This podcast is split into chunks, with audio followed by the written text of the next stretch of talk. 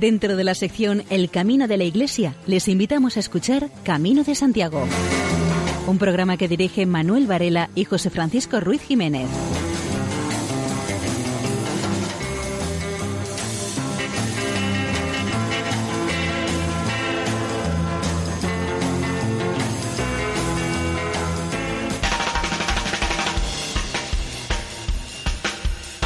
Queridos oyentes, les damos la bienvenida a un nuevo programa de Camino de Santiago en la sintonía de Radio María.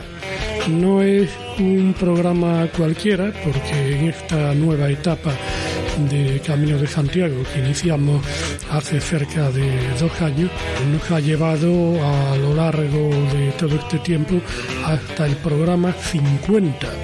Cumplimos hoy 50 programas en esta nueva etapa. Como quiera que el objetivo del programa no es hablar de nosotros mismos, sino que es trasladarles a ustedes la actualidad del Camino de Santiago, creo que la mejor forma de celebrar estos 50 programas es hacer un programa normal y corriente, que seguramente es lo que les apetece escuchar a ustedes.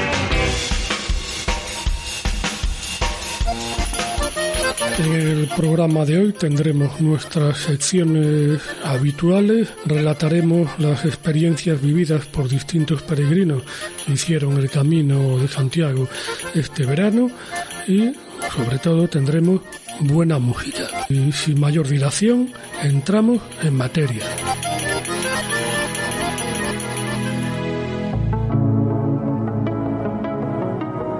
Con ansia de nuevos aires, sin ningún miedo a ningún peligro, busco un camino que lleve a mi misterioso amigo. En el mar de la noche una carabela de estrellas va a Compostela. Con ansias de nuevos aires, sin miedo a ningún malado, busco un camino que lleva a mi misterioso amado. En el mar de la noche una carabela de estrellas va para Compostela. Busco un camino que lleve a mi misterioso amigo, aquel a quien hace tiempo, de siempre busco y persigo. En el mar de la noche una carabela de estrellas va a Compostela.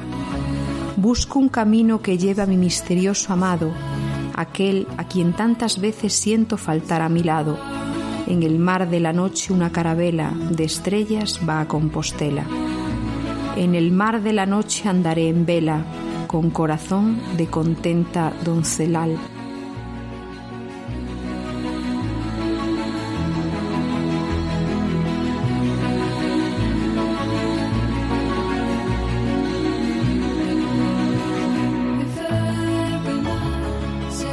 Empecé el camino con la mochila vacía, con ilusión y con miedo.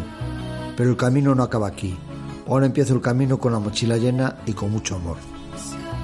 La primera vez que hice el camino lo empecé con la mochila vacía, con muchas preguntas y con preocupación, con miedo de no saber lo que podría hacer. No había pensado de lo que yo esperaba del camino, solo sabía que tenía que andar una cantidad de kilómetros que nunca antes me lo había planteado. Era el saber que el camino acababa en Santiago. No me había planteado que el camino podía dejar huella e incluso que me hiciese cambiar de vida. A poco de haberlo empezado ya el miedo había dejado de atormentar mi mente, abriendo ese paso en mi mente la ilusión de empezar y sentirme un peregrino de verdad, no un dominguero que coge su bocadillo y mochila para andar varios kilómetros. Eso no tiene nada que ver con el camino de Santiago. Una vez que he acabado el camino, algo ha cambiado dentro de mí. He aprendido a valorar todas esas pequeñas cosas que me han acontecido durante los días que lo he recorrido. He tenido experiencias maravillosas que poco a poco me han ido demostrando las cualidades de cada uno de los peregrinos. Me han dado muchas lecciones de compañerismo, de amistad y de personas que he la suerte de haber caminado con ellos con toda la humildad. Personas que me doblaban en edad, algunos con muchos caminos a sus espaldas. Ellos me han enseñado que el camino tiene que ser humilde, debe de pedir pero nunca de exigir, respetar el bien ajeno. Tenemos que saber que todo tiene dueño, que debemos de cuidar, amar y respetar por lo que van pisando nuestros pies. Ahora una vez acabado, la mochila se ha llenado de buenos deseos, de dar a conocer el camino, para que otras personas puedan disfrutar de esas cosas maravillosas que el camino da a cada uno de nosotros. Hemos demostrado con nuestro comportamiento que el camino nos ha cambiado nuestra forma de ser y comportarnos, de haber sabido aprovechar todas esas cosas buenas que todos llevamos dentro. Ha empezado a salir dentro de nosotros.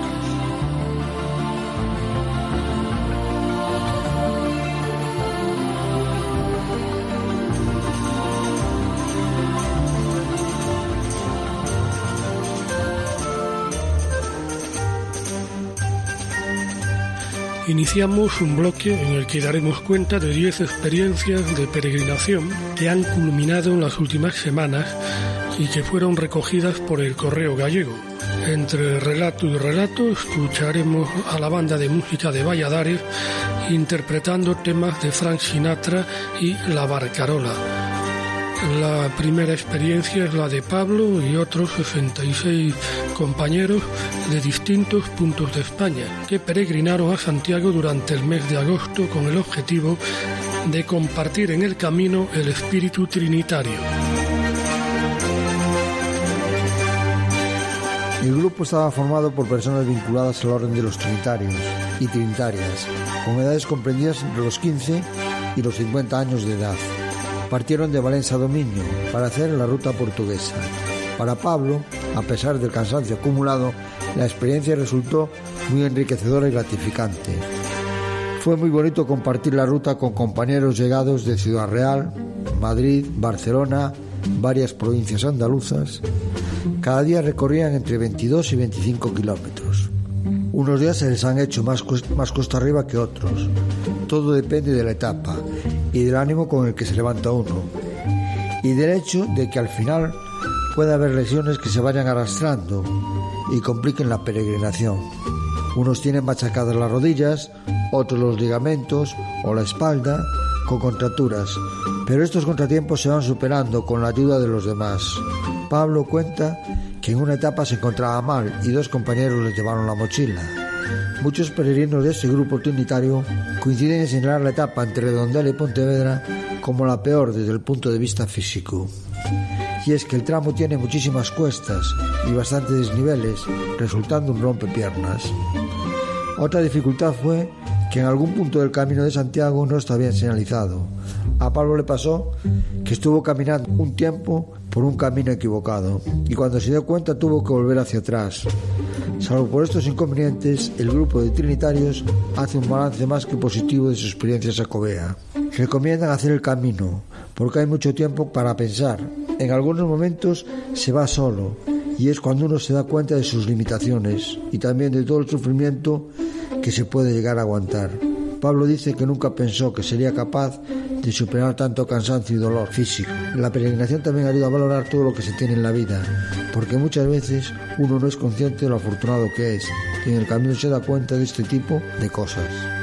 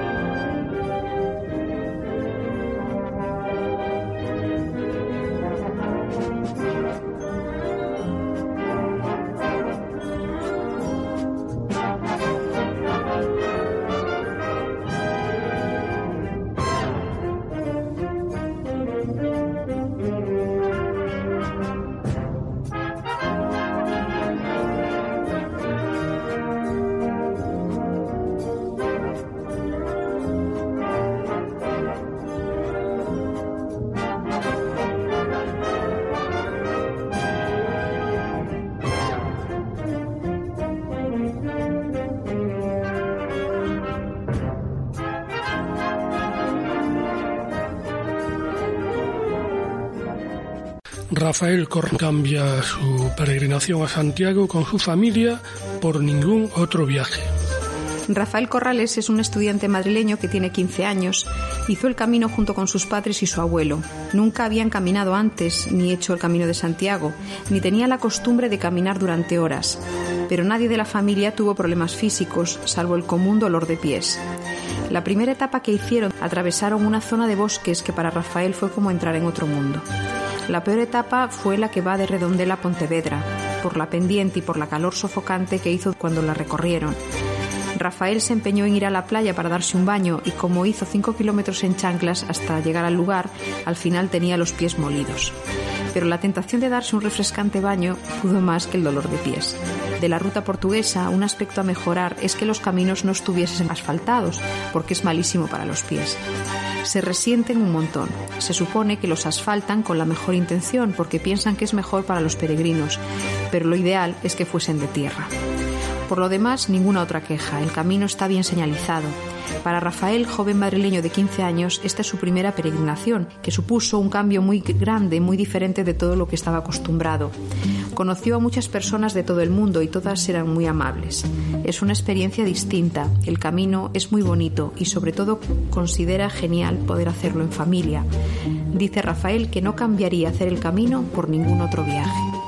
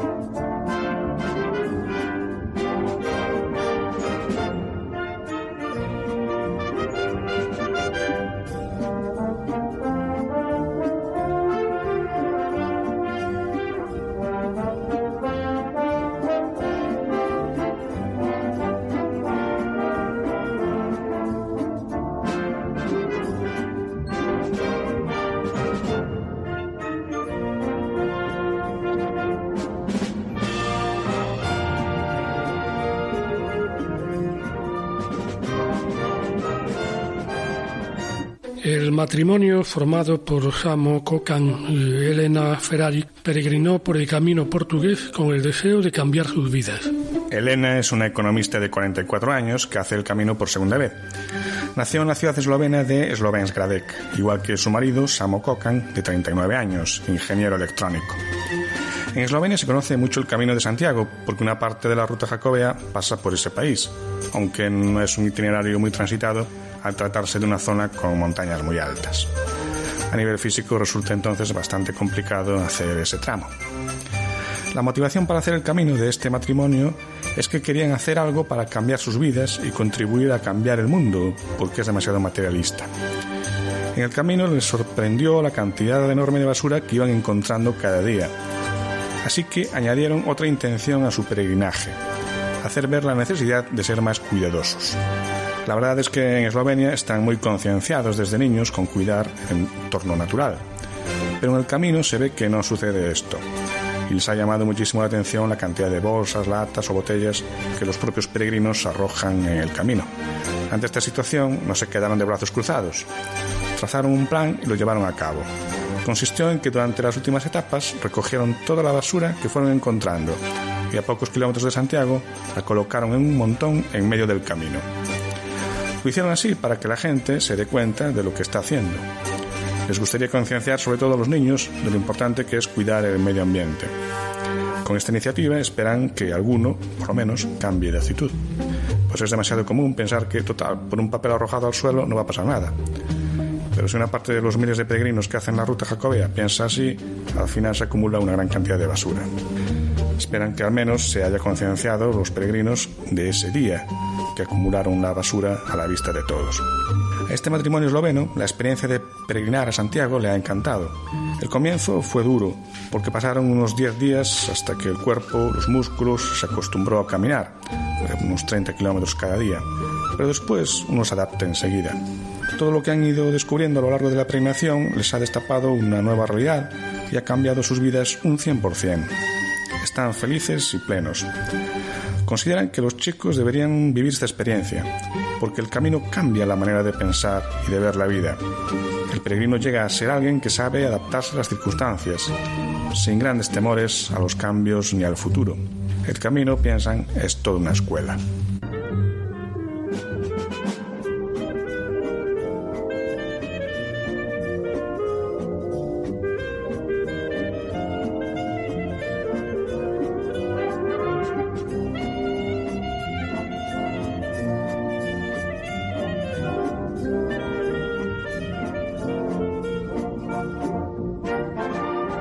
Paula Ximénez eh, peregrina por el camino portugués desde Valencia do Miño, junto a su acompañante Ricardo Enríquez. Paula Ximénez tiene 40 años y es instructora de autoescuela. Ricardo, de 36 años, es diseñador de vehículos. Viven en Naveiro, Portugal. Dicen que podían haberse quedado en la playa, pero querían vivir una experiencia diferente. Son creyentes, así que la parte religiosa también influyó a la hora de decantarse por hacer el Camino de Santiago. Consideran que la elección no ha podido ser más acertada, al resultar ser una experiencia fantástica. Lo mejor del camino son las personas. Les ha gustado mucho el paisaje que se han ido encontrando y también los monumentos, las iglesias y los cruceiros. Desde el punto de vista físico, al principio es normal que te duelan un poco los brazos al usar los bastones para andar, y también los pies o las rodillas, pero lo acabaron controlando. Suelen hacer cada día entre 25 y 30 kilómetros. Paula Jiménez y Ricardo Enríquez ven en la ruta jacobea mucha solidaridad y convivencia. Los peregrinos se ayudan entre sí. Un peregrino que estaba recorriendo la ruta en sentido contrario les hizo alguna foto mientras caminaban para que les quedase de recuerdo.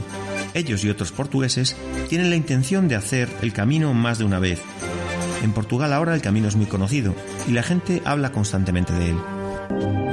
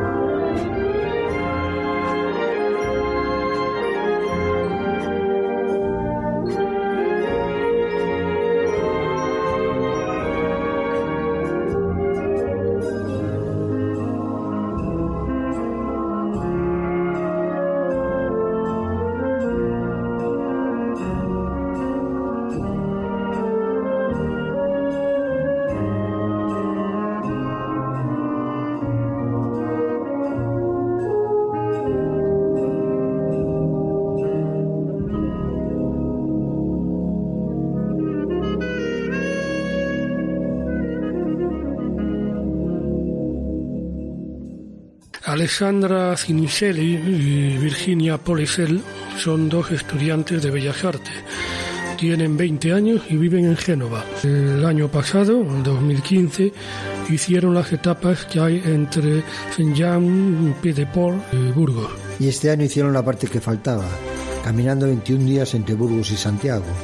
En el camino conocieron al napolitano Mauro Rubino, que está en una asociación de voluntariado que entre otras cosas organiza fiestas para los niños que están hospitalizados.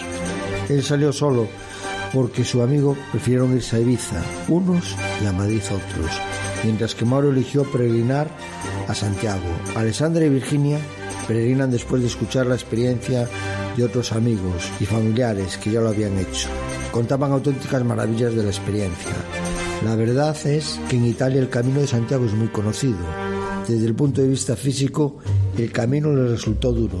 Hay días en los que se sentían cansadas, pero el reto de llegar a Compostela compensa los malos momentos. Además, cada día es un desafío nuevo.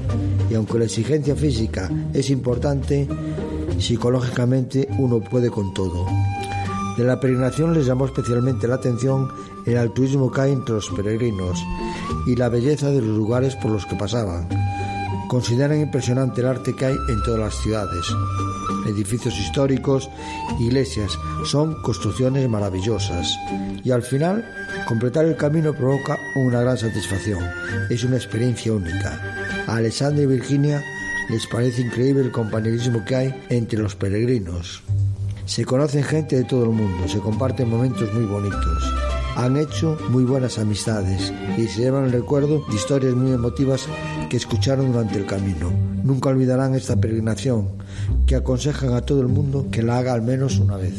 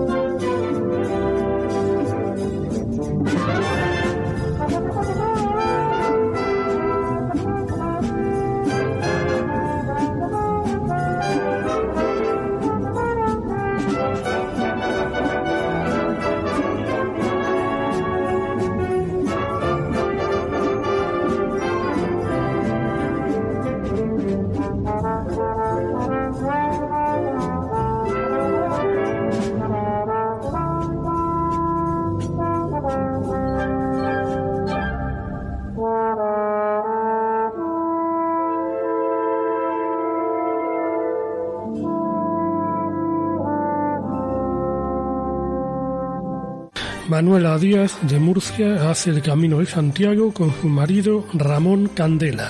Siempre han querido hacer el camino, pero hasta ahora no habían podido encontrar el momento. Les atrajo la idea de que fuese el año de la misericordia, así que se decidieron. La experiencia les ha resultado muy enriquecedora. Para saber lo que se siente al recorrer el camino hay que hacerlo. Es muy complicado expresar con palabras lo que se siente. Ellos desde la fe lo vivieron muy bien, de un modo muy intenso. Desde el punto de vista físico, les resultó muy duro porque no estaban preparados físicamente. Nunca habían hecho ejercicio y tampoco se habían entrenado para afrontarlo. Más de una vez pensaron en abandonar, pero al final no lo hicieron por el apoyo del resto de los peregrinos. Estaban encantados con la gente, todo el mundo les ayudaba. Cuando estabas en ese momento en que no podías más, siempre había alguien que te daba unas palabras de ánimo. Un día incluso se ofrecieron a llevarles las mochilas porque vieron que no podían más. Manuela y Ramón no entienden cómo todo lo que se ve en televisión, en los medios, refleja siempre odio y enfrentamientos, porque la realidad demuestra que somos todos iguales y que estamos aquí para echarnos una mano los unos a los otros. Así es la vida real y así lo vivieron ellos en la ruta jacobea. La bondad es lo que todos llevamos dentro. Deseamos ayudarnos los unos a los otros. Ellos hicieron el camino desde el prisma de la fe, pero vemos que aquellos que lo hacen por otras razones también son solidarios. Manuela y Ramón están felices con su experiencia en el camino, que no la cambian por nada en el mundo. Dicen ellos que estas son las mejores vacaciones que podían tener, mucho mejor que irse a la playa, y recomiendan a los demás que al menos una vez en la vida hagan el camino de Santiago, porque es una experiencia muy profunda en la que uno se va a encontrar consigo mismo. Es una aventura llena de amor y de fuerza de voluntad. No se puede comparar con ningún otro tipo de experiencia.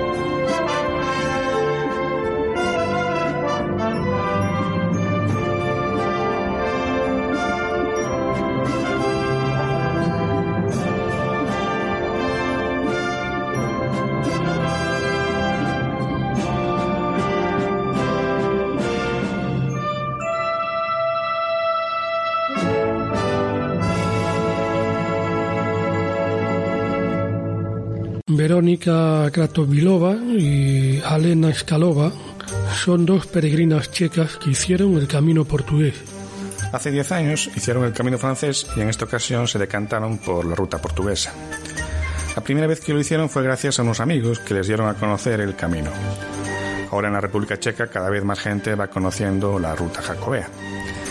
A diferencia de hace 10 años, ahora hay muchos más albergues, por lo que es más sencillo hacer el camino pero a ellas no les gusta esa vertiente comercial de la ruta, no le ven sentido. Tendría que mantenerse la esencia del camino, sin cosas materiales.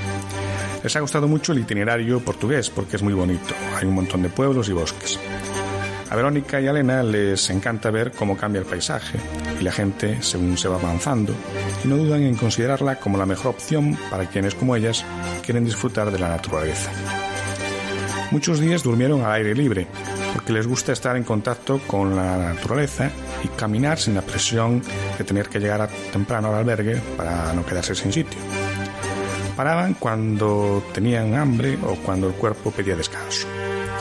No hicieron ningún tipo de plan ni organización de etapas, iban sobre la marcha. El camino verdadero es el que se hace sin preocupaciones de ningún tipo. Pensaban únicamente en su cuerpo y en su mente. Consideran que si se organiza el camino paso a paso, se perderán muchas cosas por estar preocupado en cumplir lo planeado y no se descubrirán cosas sobre uno mismo. Para ellas lo mejor era ir disfrutando de cada momento y cada paso, sin pensar en lo que vendría después. Para Verónica y Elena, la ruta es como una terapia, con tiempo para pensar y para caminar sin ningún tipo de preocupaciones. Por eso preferían no dormir en los albergues y evitaban pasar por ciudades, para poder conectar con la naturaleza. Además, así es como se peregrinaba en la antigüedad. Ellas ven la peregrinación como una metáfora de la vida. Peregrinando conocen a mucha gente de la que no vuelven a saber nada más. En el día a día y a lo largo de la vida ocurre lo mismo. Hay personas a las que nunca más vuelves a ver. Durante la peregrinación, Verónica estuvo pensando sobre sus relaciones personales, el trabajo y su vida en general. En el camino perdió cosas, pero encontró otras. Su mente está ahora mucho más clara porque caminando no tiene uno más que a sí mismo. Ahora está preparada para empezar de nuevo en su país, la República Checa.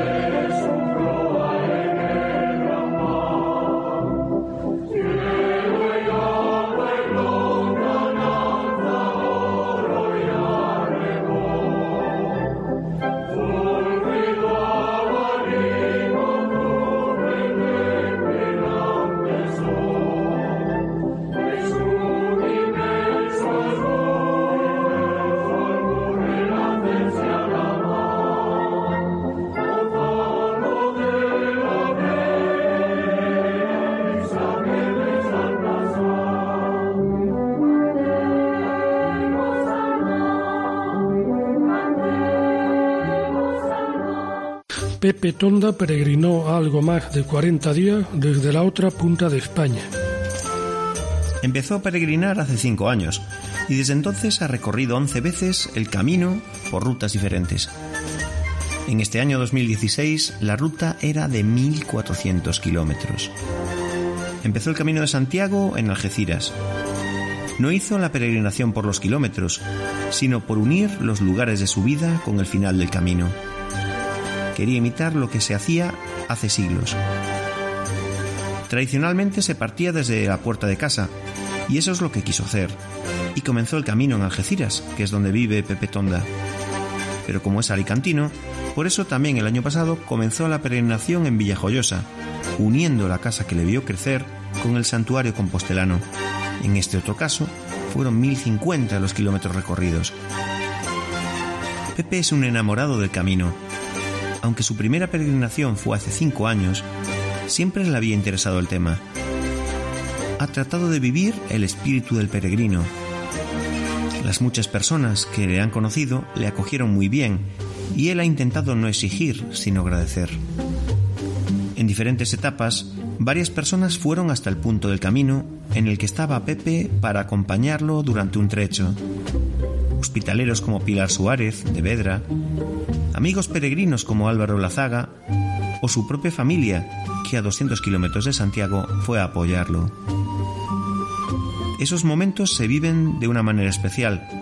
Por un lado, le daban fuerzas, pero también suponía tener momentos de bajón.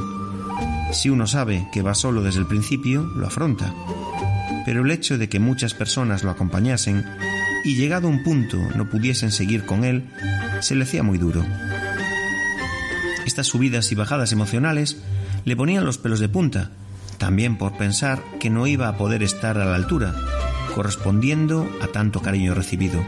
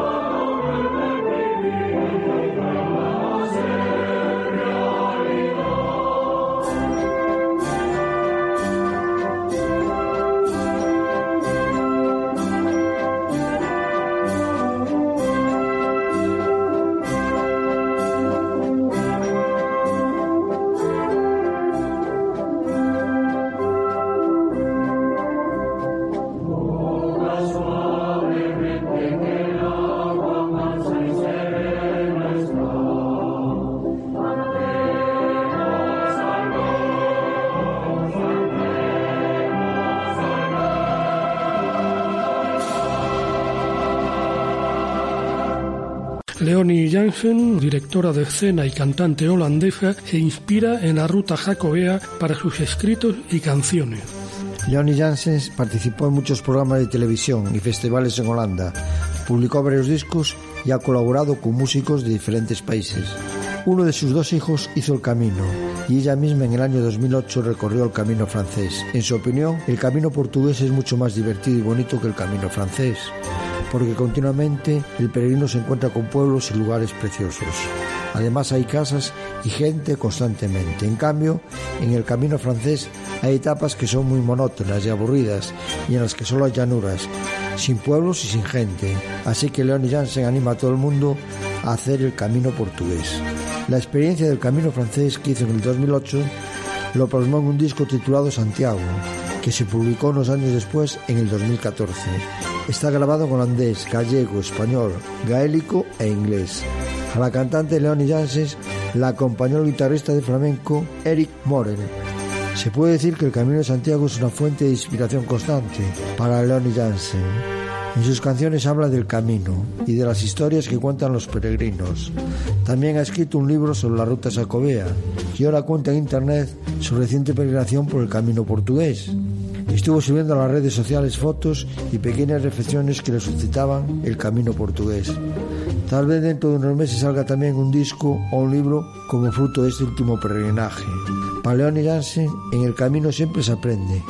Nada es siempre igual, porque cada mañana es diferente. Caminar es muy relajante, la ruta sacobea te da lo que necesitas. Están ustedes en la sintonía de Radio María es un peregrino italiano de 35 años que salió caminando de su país para llegar a Santiago. Y disculpen ustedes la obviedad, porque si no hubiera salido de su país no habría llegado a Santiago en la vida. El trayecto que hizo Guido fue Milán-Santiago de Compostela. Durante cuatro meses cubrió los casi 2.000 kilómetros que hay entre la ciudad italiana y el santuario gallego. El motivo para hacer esta su tercera peregrinación es que este mismo año falleció una amiga a causa de un cáncer de mama. Hizo el camino en su memoria. También buscó la paz porque ha llevado una vida muy dura como legionario. Entró a los 17 años en la Legión Francesa y durante 12 años estuvo en varios conflictos bélicos. África, la antigua Yugoslavia, Afganistán. Fue sargento instructor y francotirador. En estos años ha visto mucho horror. En una ocasión recibió un disparo en el pecho y estuvo muy grave. Como francotirador en Afganistán, Guido mató a cientos de personas. Eran terroristas. Se le vienen a la memoria todos los días de su vida y muchas noches vive un infierno en sus pesadillas. Ahora su meta es encontrar la paz en su interior.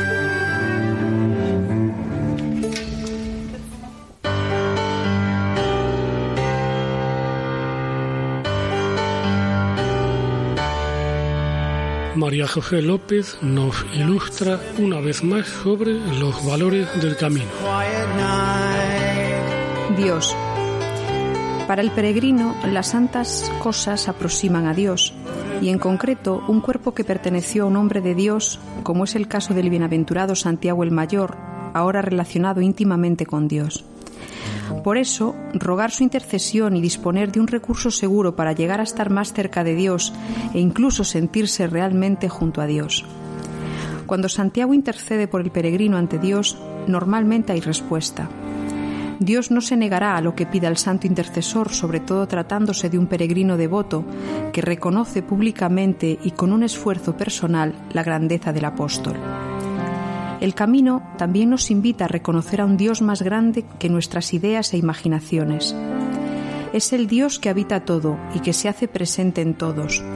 Es un Dios que nos desborda, pero no nos deja intranquilos, sino confiados.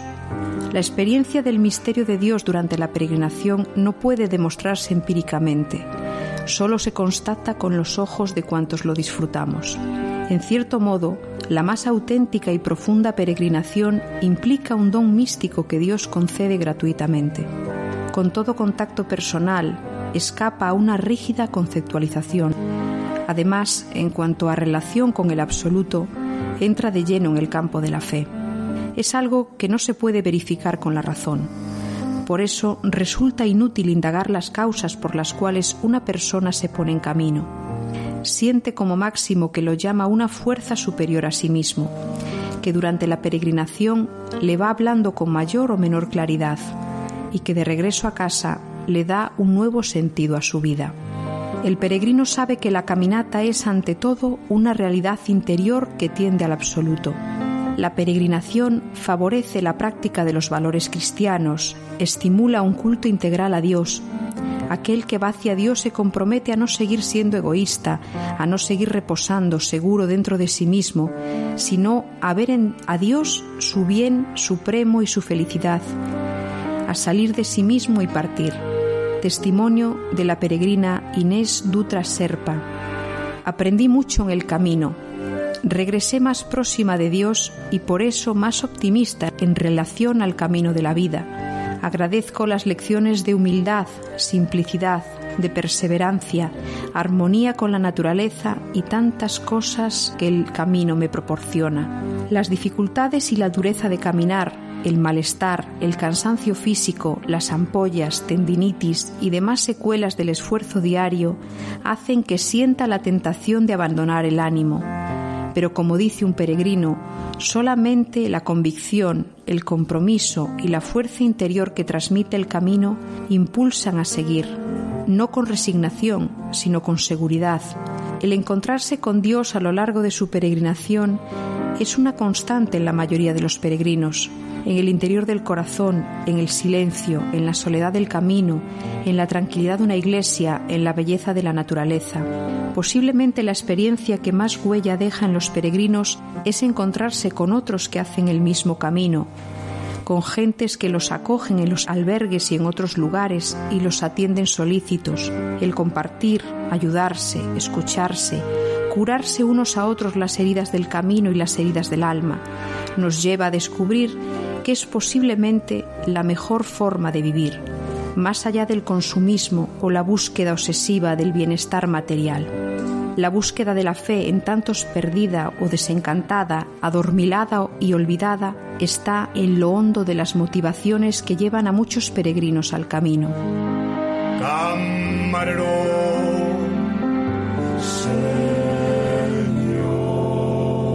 Luis Miguel Gálvez continúa empeñado en fastidiar el carnet de conducir de todos nuestros oyentes y continúa con su recorrido espirituoso por las cepas y viñedos de la comunidad foral navarra.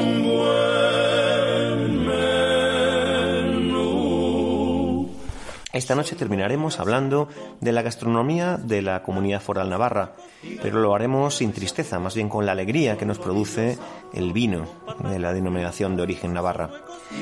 Esta denominación de origen comprende zonas con características climatológicas muy diversas y que por lo tanto producen vinos con características de gran contraste. Aunque la denominación de origen siempre se ha asociado a los vinos rosados, en los últimos años los tintos están alcanzando cotas de gran calidad y son muy reconocidos, sobre todo en el extranjero, los tintos de crianza procedentes de Navarra. Lo que parece, de momento, es que las bodegas privadas son las que están teniendo más éxito con el lanzamiento de los tintos. Sin embargo, las cooperativas siguen apostando por el rosado. Dentro de la zona de Navarra, de la denominación de origen, hay que distinguir diversas subzonas. La baja montaña, situada al noreste de Navarra, la de Tierra de Estella, enclavada en la Navarra media occidental y que se extiende a lo largo del Camino de Santiago, Valdizarbe en la Navarra media, que es el centro neurálgico del Camino de Santiago, la Ribera Alta, ubicada en torno a la zona de Olite, parte de la Navarra media y el comienzo de la zona meridional, y finalmente la Ribera Baja, en el sur de la provincia, que es la zona con viñedos más extensos. Los vinos blancos se están basados en variedad de uva Viura, Malvasía, Blanca, Chardonnay y Moscatel. Con estas uvas se elaboran blancos jóvenes y fermentados en barrica, estos últimos normalmente a partir de la variedad Chardonnay. Los vinos blancos dulces se están volviendo a elaborar a partir de la variedad Moscatel de grano menudo, y esta variedad está en proceso de recuperación, los vinos blancos son vinos sabrosos y frescos. Los vinos rosados, los más afamados en Navarra, se elaboran a partir de garnacha, tempranilla o cabernet sauvignon. Tienen un color rosado frambuesa y son muy frescos y afrutados. Finalmente, los vinos tintos se elaboran con garnacha tinta, tempranillo, graciano, mazuela, cabernet sauvignon y merlot. Los elaborados a partir de tempranillo en la zona septentrional son vinos más frescos, con más grado de acidez y un aroma que recuerda a frutos rojos. En el sur, y a partir de la garnacha, se producen vinos más cálidos y suaves en la boca, con aroma a frutas negras maduras. Finalmente están los vinos elaborados a partir de Cabernet Sauvignon y Merlot.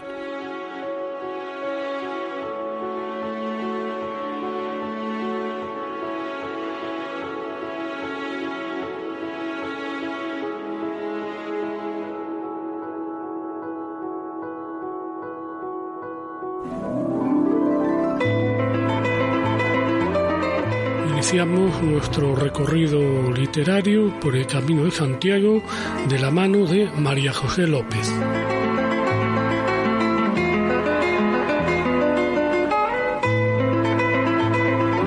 La recomendación literaria de esta semana es El bostezo del Puma, que es una novela situada en el Camino de Santiago como lugar de búsqueda de uno mismo, camino hacia las profundidades del ser a través de la perspectiva de un narrador que reconoce todo de los personajes como Abraham, que decide realizar el camino desde Roncesvalles para olvidar el suicidio de su joven Lisa, en la que se vio directamente implicado, y para cumplir en cierto modo el plan trazado por ambos de hacerlo juntos. Va recordando momentos de su difícil relación por entender la vida desde puntos de vista totalmente distintos. Lisa, a causa de la muerte de su padre en un accidente de coche, arrastraba desde niña una culpabilidad que de siempre pretendió esconder en la autodestrucción constante utilizando el alcohol, las drogas y amistades poco recomendables con las que procuraba la intensa diversión del fin de semana, con propósito de perder la conciencia. Lisa un día decide suicidarse y organiza una fiesta en su casa de Arturo Soria, una sórdida invitación al final de su vida en la que Abraham asiste a la celebración a pesar de no estar invitado y allí se ve finalmente ante el cadáver de su joven, una escena que representa recurrentemente en el relato.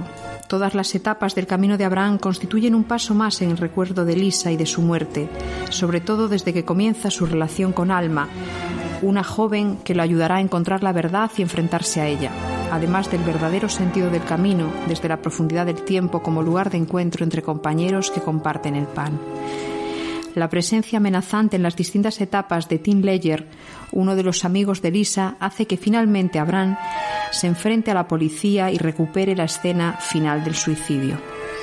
Ya desde la fotografía de la cubierta se sitúa la temática de la obra, pues aparece un adolescente jugando con su sombra en actitud reflexiva, mientras el mundo parece girar a su alrededor. El autor de este libro, Gonzalo Moure Trenor, valenciano, estudió ciencias políticas en la Universidad Complutense de Madrid y trabajó en el terreno periodístico desde el 73, fundamentalmente en este medio, la radio, aunque también en prensa, hasta que en 1989 decidió dedicarse de lleno a la literatura. Abandonó su puesto de director de una emisora de radio en Ribadeo y se especializó en literatura juvenil, terreno en el que mereció importantes premios. Por esta obra, El bostezo del Puma, recibió el premio Jaén de Narrativa Infantil y Juvenil de 1999. Aquellos que sean propensos a la nostalgia y ya tengan una cierta edad, que se preparen porque escuchamos a Juan Pardo Junior con Anduriña.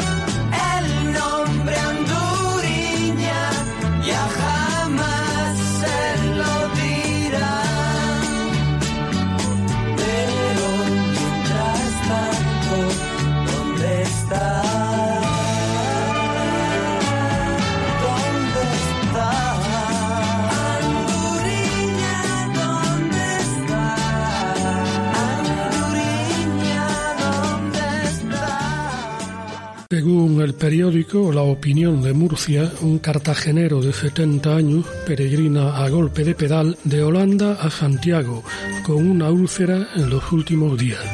Juan Miguel Alcobas completó el Gran Camino de Santiago con un recorrido de 2.965 kilómetros de distancia en 26 días. Hizo el camino en bicicleta con una tienda de campaña, un camping gas, algunas mudas y un colchón hinchable una hazaña que podría encajar en un libro de aventuras, pero que Juan Miguel Alcobas, militar jubilado y cartagenero, completó después de 26 días con mucha satisfacción, comentó su protagonista. Partió de Holanda el 12 de julio hasta llegar a Santiago de Compostela y completar lo que los expertos en la materia llaman el Gran Camino de Santiago. Juan Miguel explicó que llevaba las rutas en un GPS y su hija le iba dando indicaciones por internet, porque hasta llegar al sur de Francia no había ninguna señal que hiciera referencia al Camino de Santiago. A pesar de completar la ruta, Alcoba sufrió varias dificultades que no se hicieron patentes hasta el final del camino, en el tramo de Galicia. Lo que en principio parecía molestias estomacales acabó siendo una úlcera sangrante y como consecuencia sufrió una pequeña arritmia cardíaca. Pasó unos días en el hospital, salió perfectamente y mantiene lo mucho que le ha reconfortado este camino. Nunca pensó en abandonar. Cuando empieza una cosa, le gusta acabarla. Tuvo problemas con el idioma en Holanda y Francia, así que estaba deseando llegar a España para poder comunicarse bien. Consiguió pedalear una media de 116 kilómetros diarios. Se levantaba sobre las seis y media de la mañana y acababa al anochecer, excepto en Bélgica, que tuvo que parar antes de lo debido por unas lluvias torrenciales. La soledad y la naturaleza la acompañaron durante toda la travesía, incluso cuando llegaba la hora de dormir. Buscaba algún camping, sacaba su tienda, una colchoneta, el camping gas y se hacía unos macarrones con tomate. La determinación y la disciplina siempre han acompañado a este militar jubilado especialista en vela, ha ejercido como profesor de este deporte marítimo y aunque no ha conseguido muchos logros competitivos, le dieron el premio al espíritu deportivo que al final es lo que le define. Un camino de estas características requiere entrenamiento diario y dedicación. Todos los días montaba en su bici de segunda mano, por las mañanas hacía montaña en algunas de las colinas de Cartagena y por las tardes hacía llano. Durante la travesía siempre le acompañaron la bandera de España, la de la región de Murcia y la de Cartagena. Los camioneros y la gente que la encontraba haciendo el camino desde Francia le pitaban y le saludaban al verlo con la bandera española, algo que le daba mucha alegría, aunque no disfrutó tanto como le hubiera gustado porque iba concentradísimo en pedalear. De hecho, cuando salió de París hizo 167 kilómetros.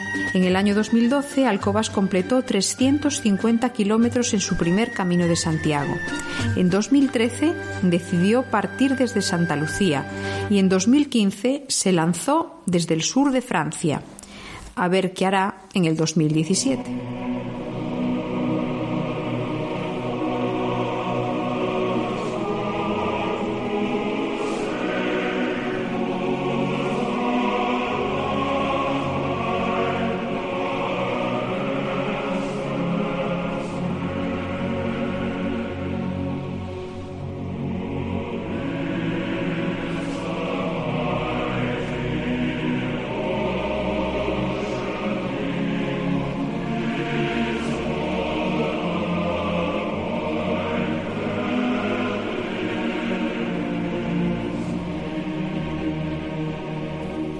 Bueno, hasta aquí hemos llegado en este programa dorado en el que cumplimos 50 años en esta nueva temporada.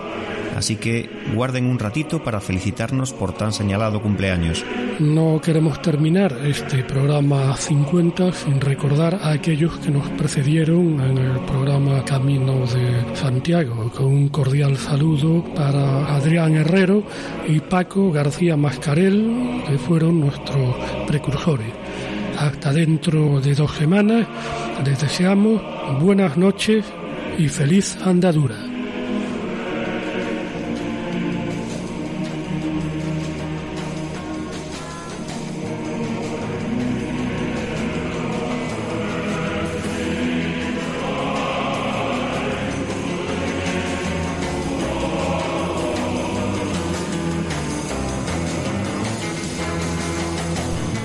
Escuchado en Radio María Camino de Santiago, dirigido por Manuel Varela y José Francisco Ruiz Jiménez.